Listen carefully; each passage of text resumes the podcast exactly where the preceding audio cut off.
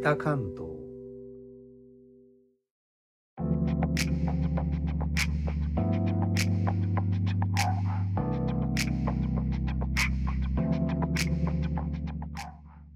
インドネシアから帰ってきた高野です。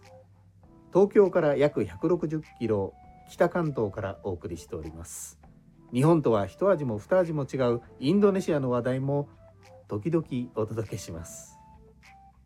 考古学の話題です。調査の行われている場所は奈良県奈良市丸山にある古墳です。上空から見ると円形をした円墳があって全国で最大規模となる富雄丸山古墳と呼ばれるところです。そこで全長2メートルを超える剣などが出土して過去に同じようなものがないということで最近大きなニュースになっています。出土品の剣ですが蛇が進むようにうねった形をしているので蛇行剣と呼ばれるようです。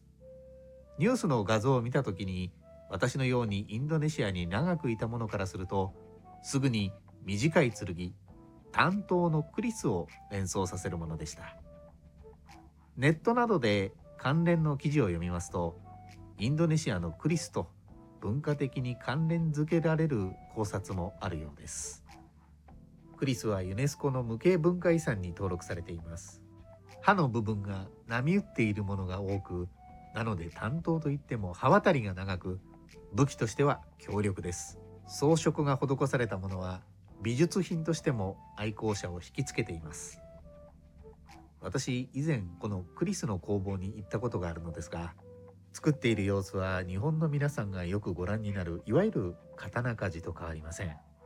ただ現場で聞いた話によれば霊力を高めるために隕石を溶かして混ぜ込むそうして鍛え上げたものは特別な力を持つとともにちょっと傷つけただけで牛一頭が即死してしまうという毒を持つと言われているそうです。ということで改めまして皆さんこんばんは高野です。お元気ですか？お元気よ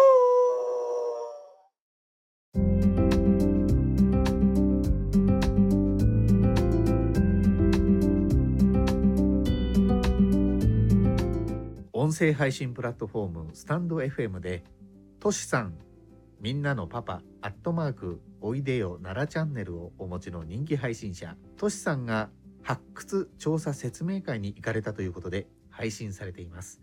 概要欄のリンクからぜひ訪れてみてください。蛇行剣の発見とかけましてマイク・タイソンと解きます。その心はどちらもヘビー級です。